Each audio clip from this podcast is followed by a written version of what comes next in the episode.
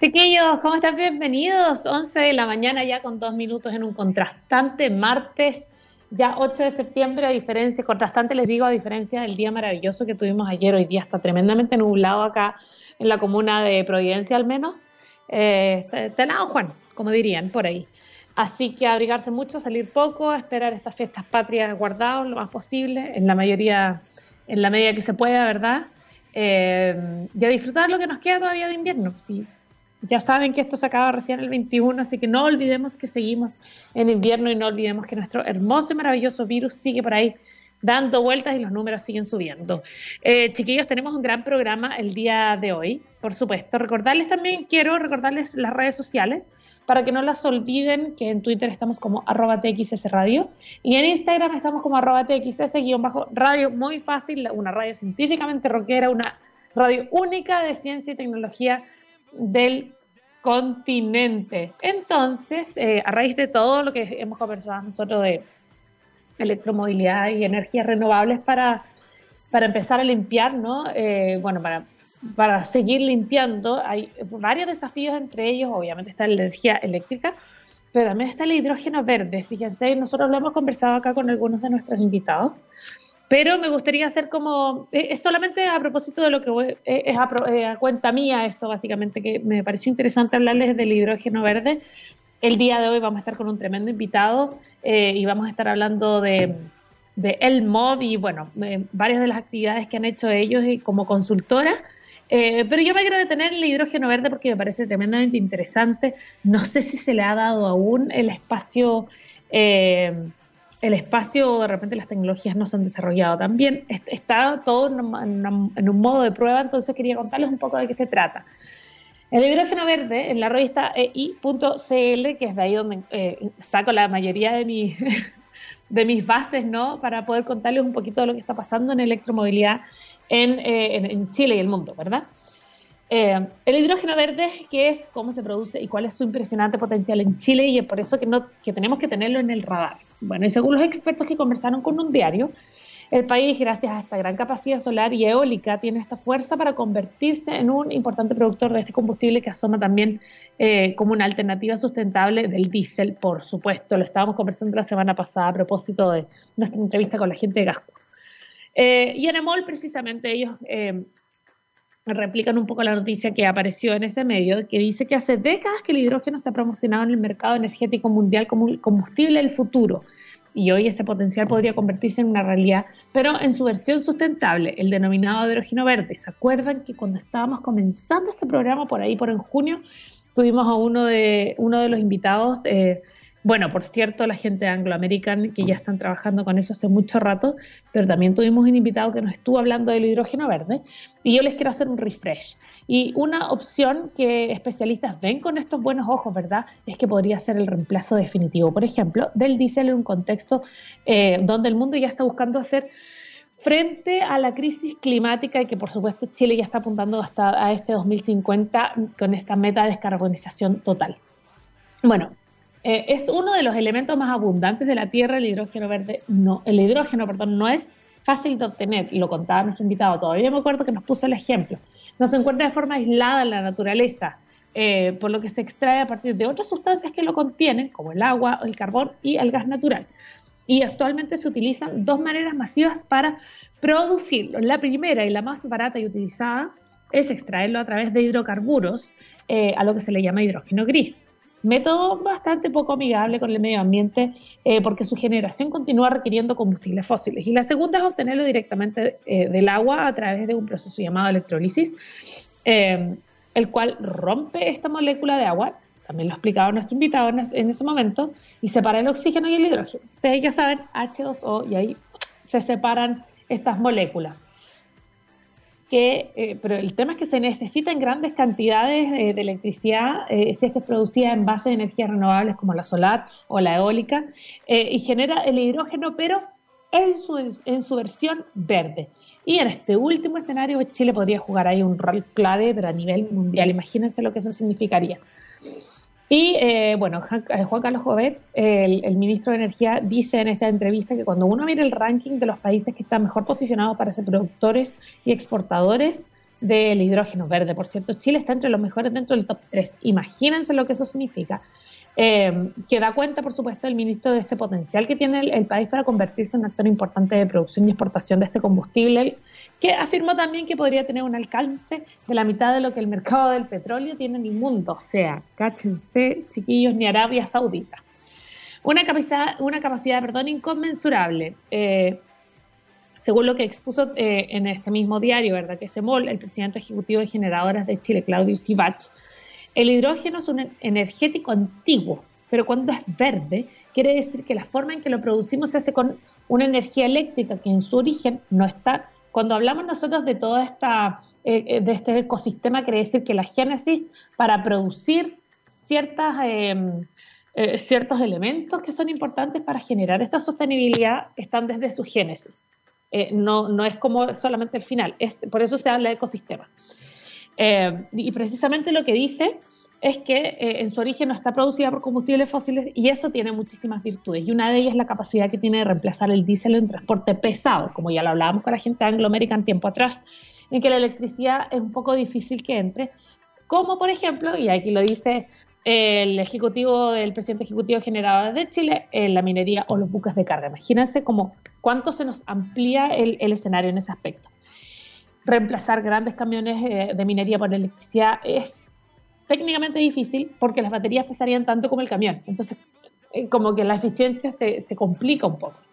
Em, entonces, la alternativa es reemplazarlo por hidrógeno eh, y ahí dando un poco a conocer que eh, pues, esto podría dar pie a la creación de la industria del hidrógeno verde en Chile, que por cierto esta producción, hacer por ejemplo que la producción de cobre sea cero emisiones, que es parte de la meta que ya les contaba hace un ratito del 2050.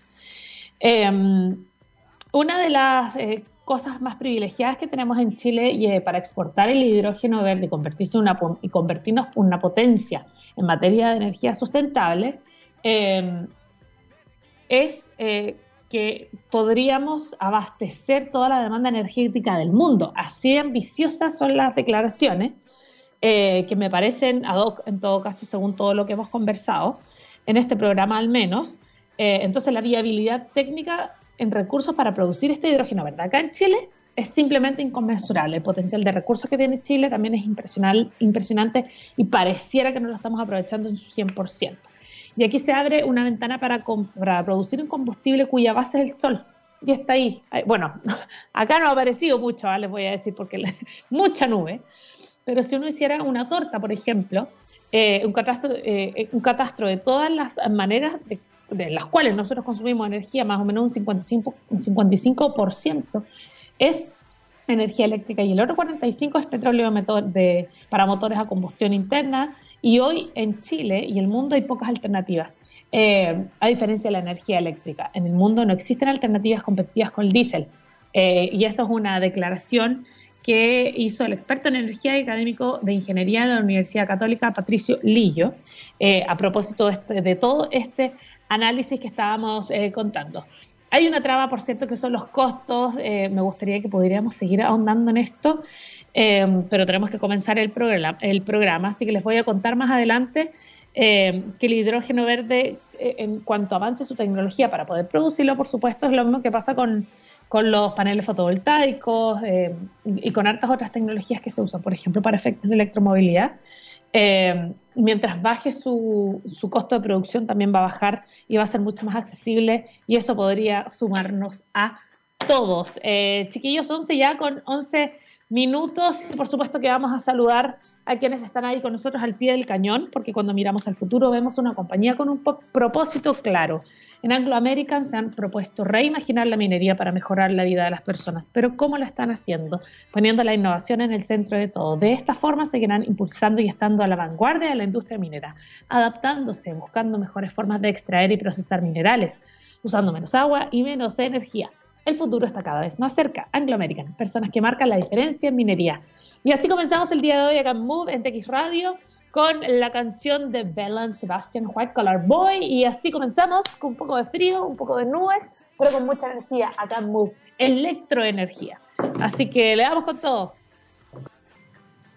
Chiquillos, ¿cómo están? Estamos ya de vuelta acá en TX Radio después de haber escuchado ya una canción y así partir con el pie derecho este día de hoy. Bueno, muchos ya lo comenzaron hace bastante rato, pero nosotros comenzamos, ya lo saben, todos los martes y los jueves a las 11 de la mañana. Nosotros estamos en vivo y en directo con ustedes. Antes de presentar a nuestro invitado, yo les quiero contar de qué se trata el MOC.cl. Es una consultora que asesora empresas para la elaboración de planes pilotos en electromovilidad, apoyan procesos de planificación y entregan servicios de estrategia para la materialización de estos proyectos, asesoran eh, también en la parte jurídica a empresas que, por ejemplo, quieran participar en licitaciones, entre otros servicios. Y tenemos un gran invitado porque él es el presidente ejecutivo de la consultora y además fue subsecretario del Ministerio de Transportes. Le damos una gran bienvenida a Danilo Núñez. ¿Cómo estás, Danilo? Hola, Valeria. Bien, bien acá. Muy bien. Eso te iba a preguntar. Primero que todo, la salud, ¿cómo está? ¿Todo bien? Sí, por suerte toda la familia, de personal han estado bien, encerrados sí, aún no, salimos por suerte, eh, la gente, nuestros colaboradores de, del MOD podemos hacer trabajo desde nuestras casas, así que... Exacto. Estamos en nuestras casas aún. Ya, buenísimo. Oye, me gustaría que comencemos con eso entonces, hablemos un poquito de historia del el MOB. Eh, el. Eh, ¿Cómo nació? ¿Qué los motivó a comenzar eh, a enfocarse 100% en electromovilidad, sumando además tu amplia experiencia en el ministerio, no? Mira, en gran parte por iniciativa personal, yo fui secretario, de Transporte hace más de, 14 años, pero tengo una buena relación con el mundo del transporte. Ah, algo, algo debes saber, algo. Claro, algo saber. Y luego trabajé en energía, fui director de proyecto en Endesa Chile por ocho años. Medio, medio se conocen eso, esa es la industria. Claro, y después eh, trabajé en el Ministerio de Energía durante cuatro años en todo lo que es impulsar y apoyar a las empresas para sacar adelante sus proyectos. Eh, y dentro de eso también, ese trabajo me tocó visitar China, tuve plantas de, de desarrollo y construcción de vehículos eléctricos. Y en lo personal me gusta el tema. Entonces tomé una decisión que dije, mira, eh, a esta altura de mi vida, por así decirlo, me voy a independizar y quiero focalizarme en este tema, que una innovación, a lo mejor va a ser complicado al comienzo porque hay una alta inversión, pero eh, inicié, eh, partí trabajando con alguna especie del sector eléctrico, que mayoritariamente Chile en general está incipiente en el tema de electromovilidad, más maduro en el ámbito del transporte público, sistema Red Transantiago, pero muchas empresas del retail, la minería, están elaborando planes pilotos, por un lado, planes demostrativos, y poco a poco adquiriendo vehículos. Y ese es el proceso, el proceso que eh, nosotros entendemos que no es una decisión de adquisiciones, de cambiar un vehículo a combustión interna por un vehículo eléctrico, sino que tiene que ser una planificación, eh, elaborar también estrategias, porque aquí nosotros no es solamente cambiar eh, petróleo por, por, energía eléctrica, sino que hacer, eh, saber cómo funciona también el sistema, hacer también modelos atractivos en el ámbito económico y también de eh, gestión de energía para que sea obviamente una economía por un lado y por otro lado también eh, en otros programas ustedes lo han dicho hay una meta de Chile sobre todo a raíz de los acuerdos internacionales de la emisión de gas efecto invernadero de disminuir eh, las emisiones. Por lo tanto, es ahí donde tenemos nosotros una oportunidad. A la fecha hemos trabajado con Codelco Visiones Teniente, con la empresa AESGENER en el tema de buscar nuevos negocios para electromovilidad, también reportes para eh, embajadas de otros países en Chile que quieren ver qué está sucediendo. Claro. Eh, es un mercado y a, nivel latinoamericano ha avanzado en el tema del transporte público también en la elaboración de rutas, de ruta de electromovilidad, por ejemplo, al gobierno regional metropolitano. Porque esto es importante. Una cosa es eh, mutar a la electromovilidad y la segunda aspecto es la planificación. Y como país tenemos que también generar una planificación, porque si lo dejamos solamente, eh, por así definirlo, a que el mercado regule, eh, no vamos a tener nosotros una masificación en el mediano plazo. Y eso nosotros claro. con nosotros hicimos una, una asesoría al gremio de taxibuses, o sea, de taxi, taxi.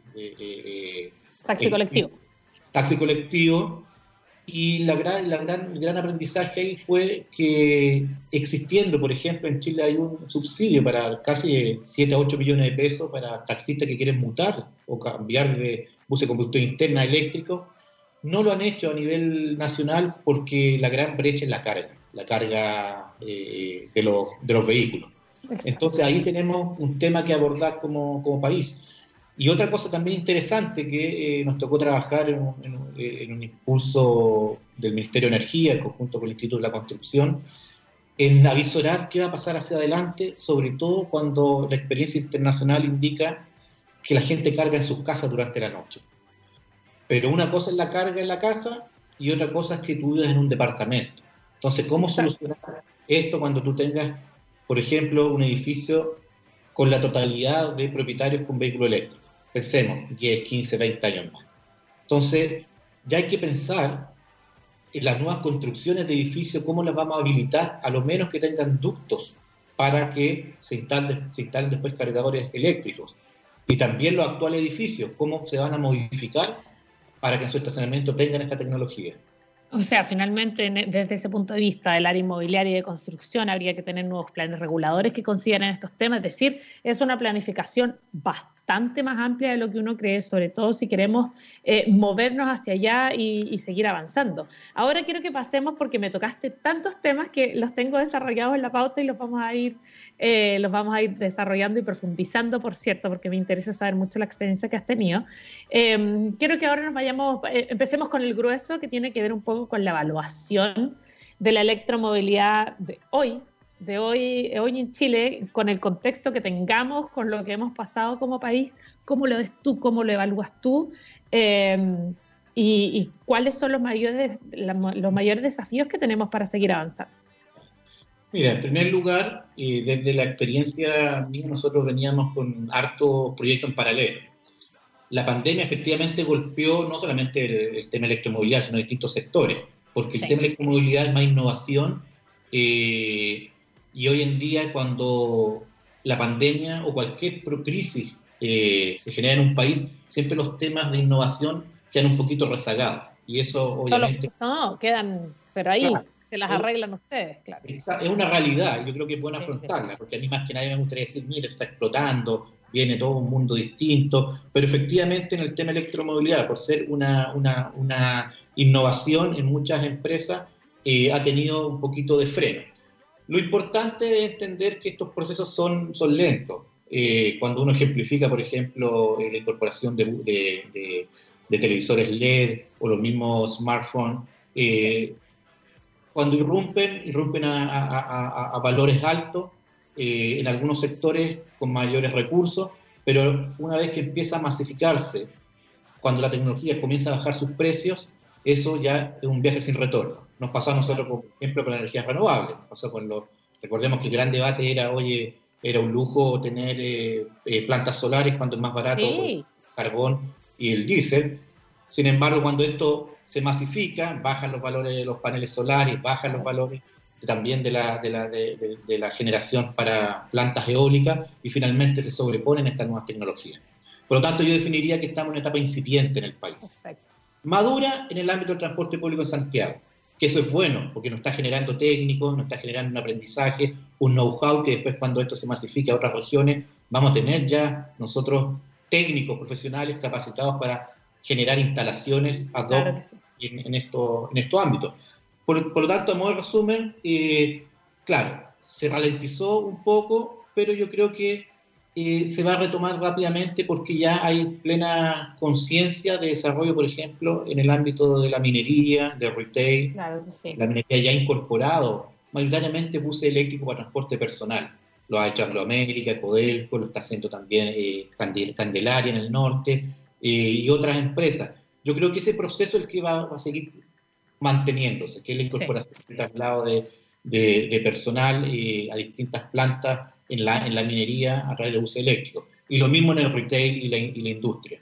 Por lo tanto, eh, la electromovilidad para efectos de pensar hoy en día también es un buen momento, porque si bien, claro, se ralentiza lo que es la generación de proyectos nuevos, pero eso da una oportunidad, una oportunidad a pensar, porque yo reitero, la experiencia nuestra con las empresas no es la adquisición de vehículos eléctricos solamente, es generar una planificación. Sí.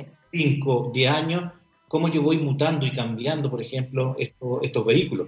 Porque también viene, y tú lo dijiste anteriormente, todo lo que es el tema hidrógeno, también viene el desarrollo de hidrógeno, vehicular, en alta minería, en maquinaria, Por lo tanto, todo este cambio de matriz eh, de este mix transporte y energía es una planificación de costos por un lado, de desarrollo tecnológico por, por otra parte, y finalmente eh, uno toma decisiones también en el ámbito medioambiental, que es una exigencia sobre todo para la minería y para la industria en nuestro país.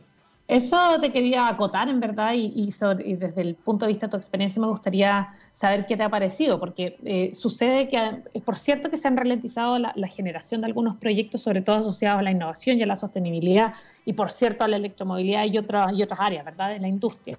Pero por otro lado también sucede que en esta área principalmente hay una presión que es la descarbonización para el 2050, incluso unas empresas están llegando ya al 2030.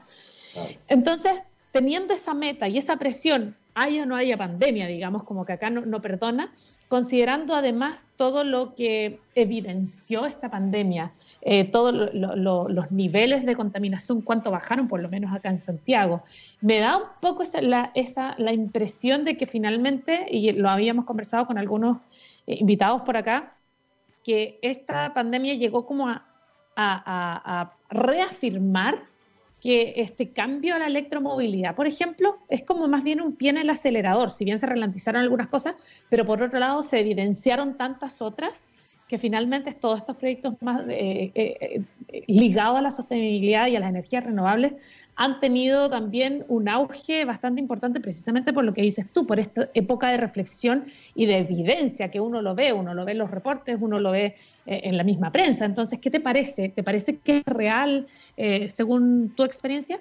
Claro, mira, yo creo que es real en, tres aspectos. Primero, que eh, va a empalmar con lo que es el Centro de Desarrollo de Electromovilidad de la Corfo.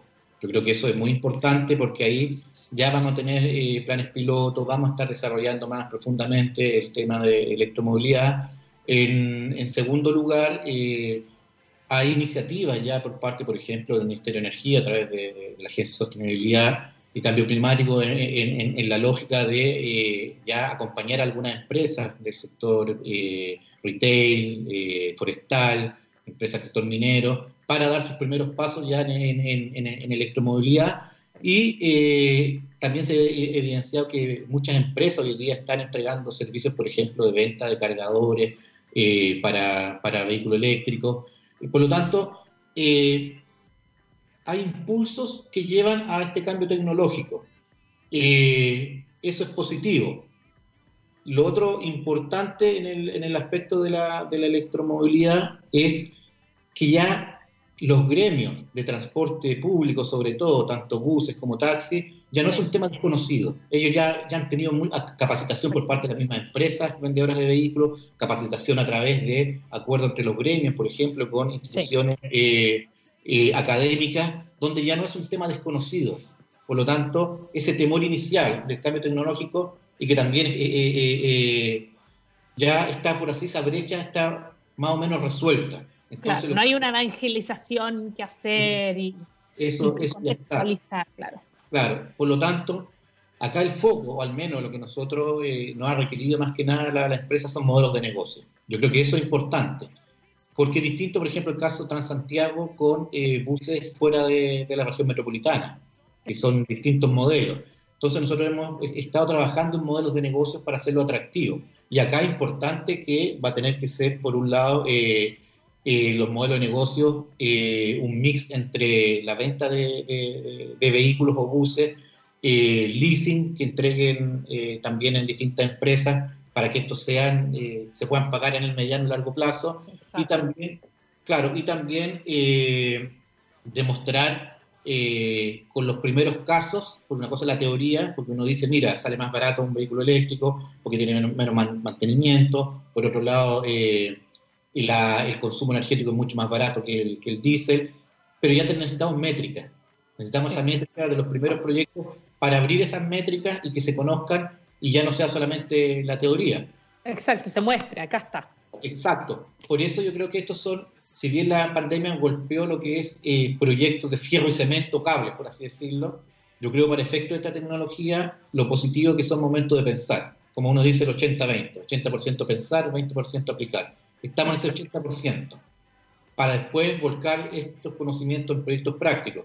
Por lo tanto, eh, nosotros persistimos en, esos temas eh, viene un, aumento de instalación de cargadores, ya lo anunciado empresas del sector privado eléctrico. Por otro lado, hay un acuerdo también entre una, gran empresa del gobierno regional metropolitano de colocar 104 cargadores en la región metropolitana en, sitios públicos. Y lo que es relevante, por eso a eso me refería, por ejemplo, nosotros tenemos en, Chile 102.000 taxis y tenemos eh, subsidios para los taxis colectivos, para mutar a taxi eléctrico nuestra brecha es la, carga. Por lo tanto, ahí sí tenemos, podemos nosotros avanzar. Y claro, muchas veces uno coloca cargadores donde hay demanda. Eh, por lo tanto, uno puede claro, más que nada en la zona oriente o en algunas estaciones de servicio, pero nosotros tenemos que llegar a otros puntos, a otros puntos que significa eh, más capilaridad en las regiones.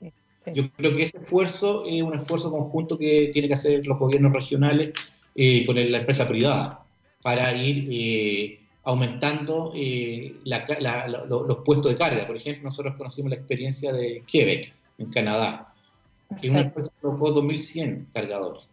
Entonces, cuando nosotros conversamos con, la, gente de, la Embajada de Canadá y con la empresa, el debate fue el mismo. Oye, pero pueden ser elefantes blancos puestos en distintos lugares.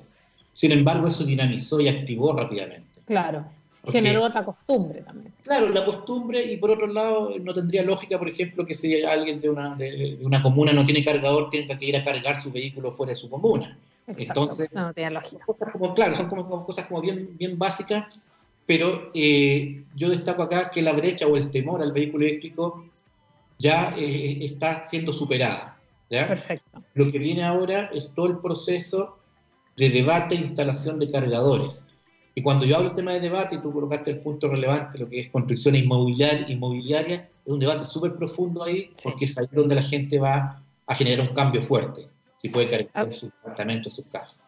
Absolutamente, y de hecho, bueno, eh, profundizando en el tema, eh, claro, eh, yo hago el, ejercicio como lo que pasaba con los teléfonos. Yo me acuerdo que en mi casa no había teléfono, ponte tú en los 90 o comienzo de los 90, y alguien tenía que ir donde la vecina, que era la vecina la que tenía teléfono, y coordinar que te llamaran a cierta hora. Después uno tenía teléfono en la casa y finalmente tenías que estar en la casa para poder recibir la llamada y finalmente ya tenemos un computador en el, bolsillo, como que se hace un poquito lo mismo. Pero ahora yo quiero que eh, profundicemos un poco en ese tema. Son las 11 con 33 minutos. Te lo voy a dejar para que lo pienses durante nuestra pausa musical, pero eh, nosotros acá le hemos llamado un poco este clásico huevo gallina. ¿En qué sentido? Infraestructura de carga, auto eléctrico. Yo hoy día me quiero comprar un auto eléctrico, pero tengo la brecha del, valor. es, poco accesible todavía, sigue siendo muy caro. ¿Vale la pena comprarlo? Y por otro lado tenemos a, las empresas que dicen, en realidad hay un, porcentaje muy bajo de gente que tiene autos eléctricos.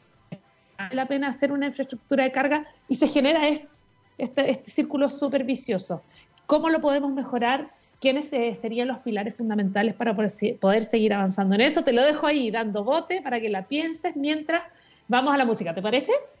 Me parece.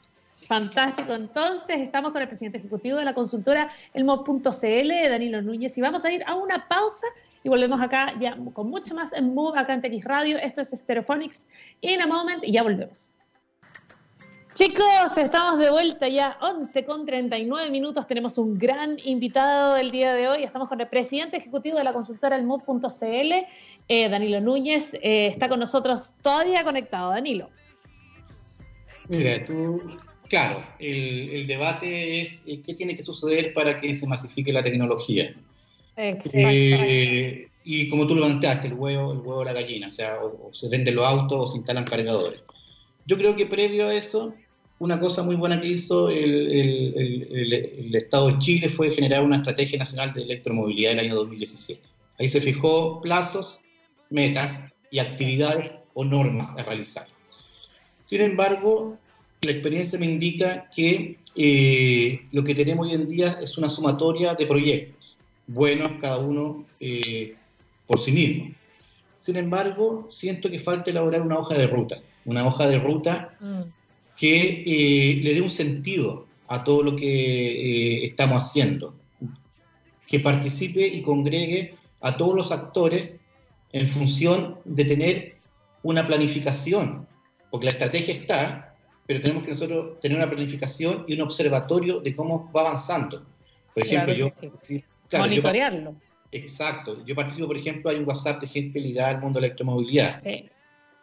Pero resulta, por ejemplo, que alguien pregunta, ¿alguien conoce un mapa de los cargadores que hay en Chile? Claro, claro. Yo te mando uno, yo te mando otro. No está unificado eso. Eh, claro, Voltex tiene el suyo, pero son exactamente los de Copec. Eh, otros tendrán los suyos, claro.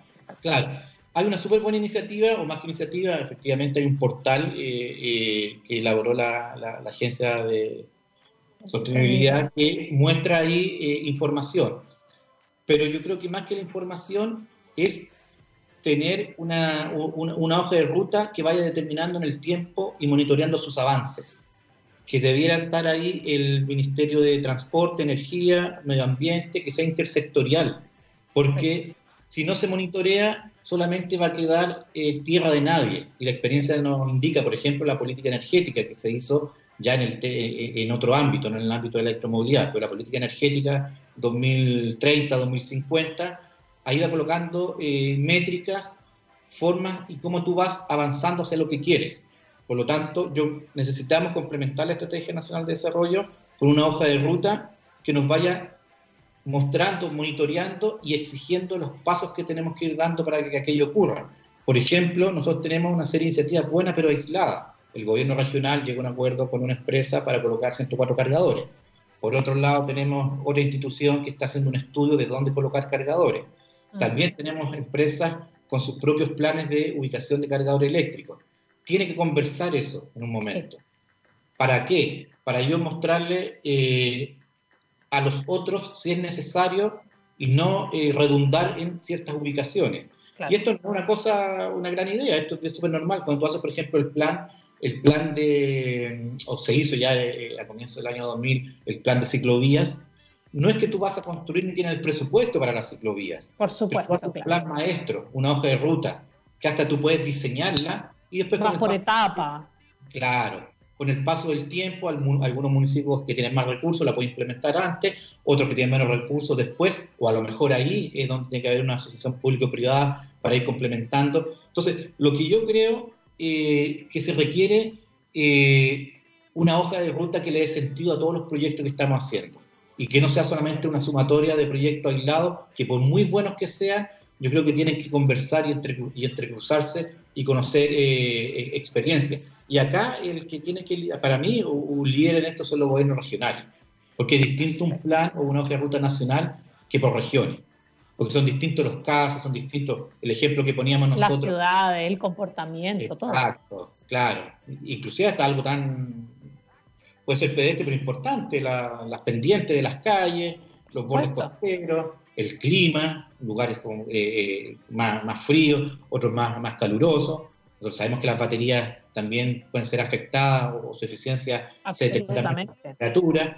Por lo tanto, yo creo que acá hay que empoderar a los gobiernos regionales para que elaboren sus hojas de ruta y así desarrollarlas en un tiempo con sus propias características y congregar a todos los actores, públicos y privados, que están imbuidos en el tema de electromovilidad para que todos conozcamos lo que están haciendo uno de otro. Exacto.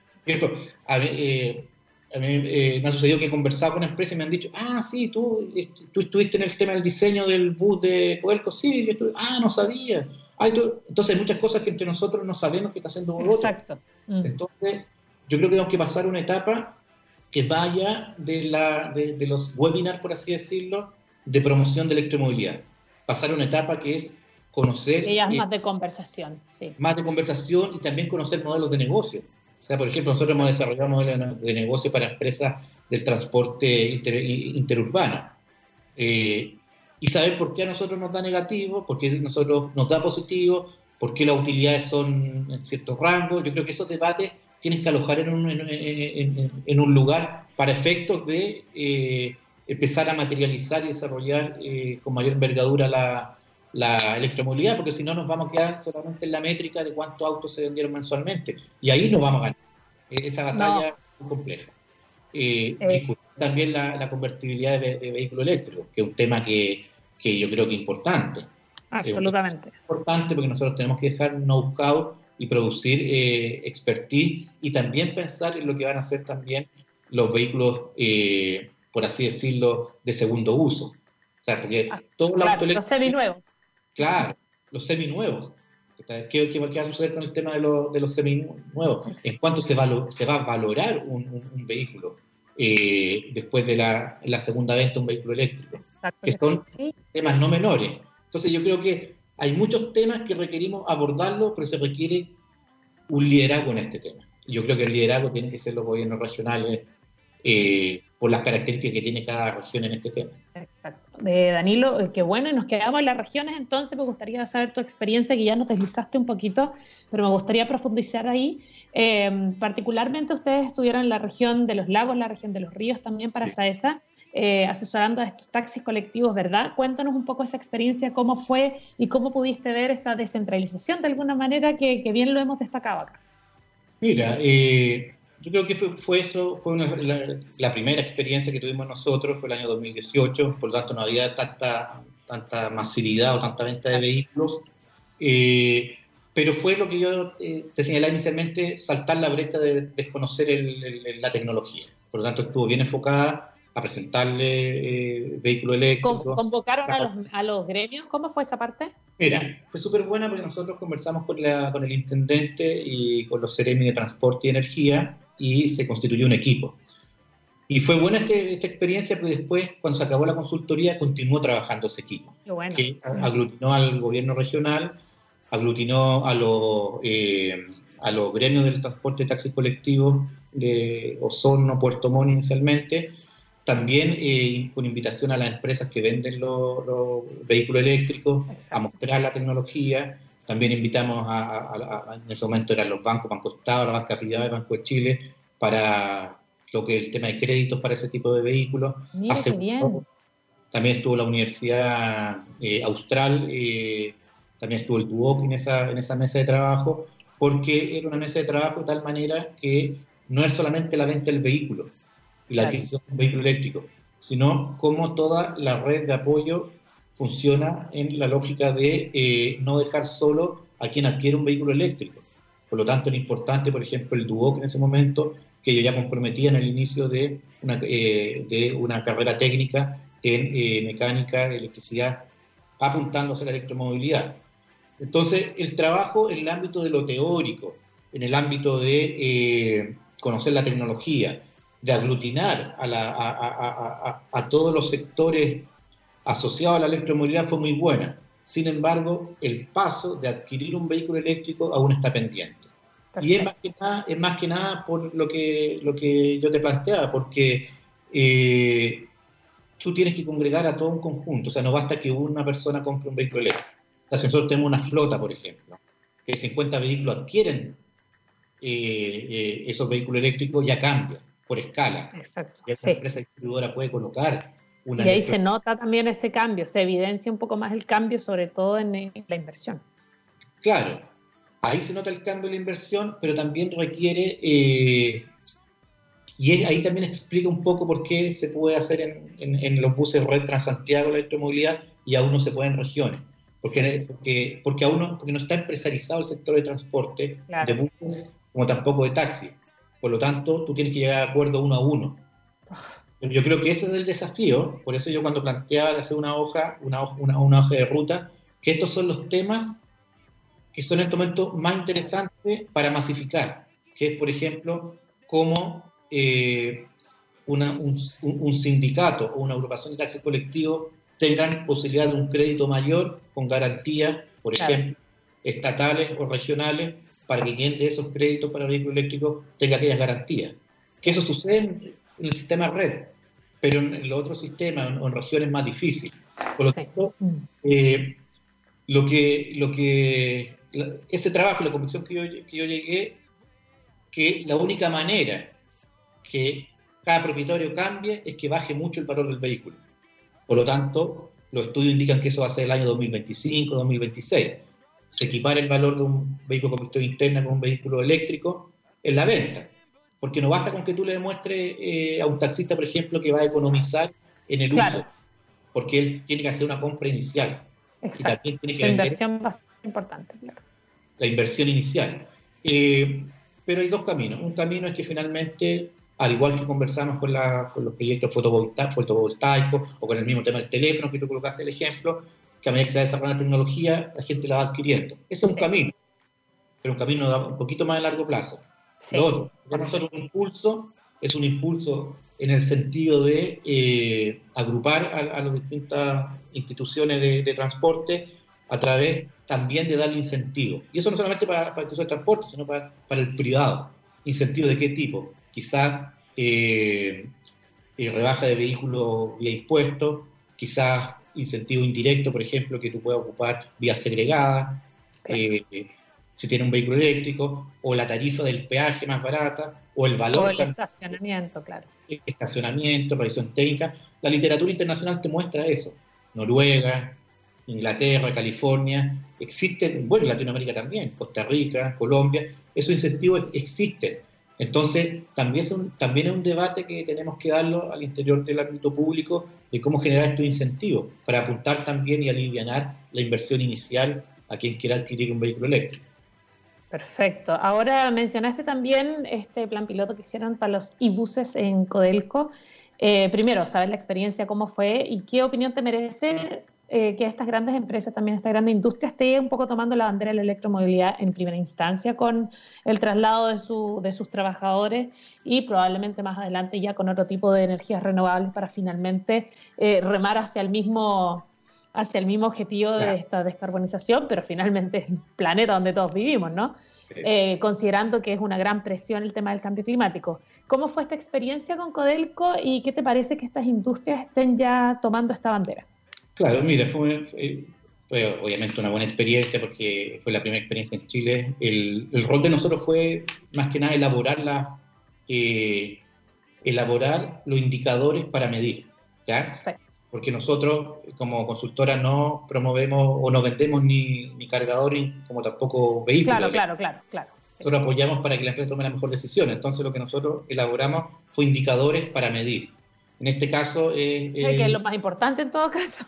claro, porque a eso yo me refiero que las características no es solamente el cambio de buses. Por ejemplo, eh, era para Codelco Teniente, que eh, tiene un recorrido casi 60 kilómetros de Rancagua hasta su mina Sewell que es con alta pendiente y en invierno con nieve. Entonces, la métrica que había que obtener es, por un lado, el comportamiento en pendientes definida, también en temperaturas bajo cero del, búho eléctrico. Claro, porque una cosa es el búho eléctrico, pero otra cosa es que tienes que dar calefacción eh, y también aire acondicionado en épocas de, de altas temperaturas. Entonces, el comportamiento y va entregando y el rendimiento de las baterías. Después lo realizó eso independientemente Codelco con un proveedor de, buses. Eh, lo positivo fue que en enero de este año ya tomó la decisión Codelco de licitar eh, transporte con un porcentaje con buses eléctricos. Nosotros participamos en las primeras reuniones, eh, hoy en día no sé si ya a partir de la pandemia se congeló esa licitación o sigue en curso, pero lo importante es que tomó una decisión de ir progresivamente. Y a eso yo reitero, o sea, no es que tú vas a cambiar una flota de 200 buses de un día para otro en la minería, pero tú partes con 5, 10, 30, y ese es el proceso que nosotros vamos a vivir. Perfecto.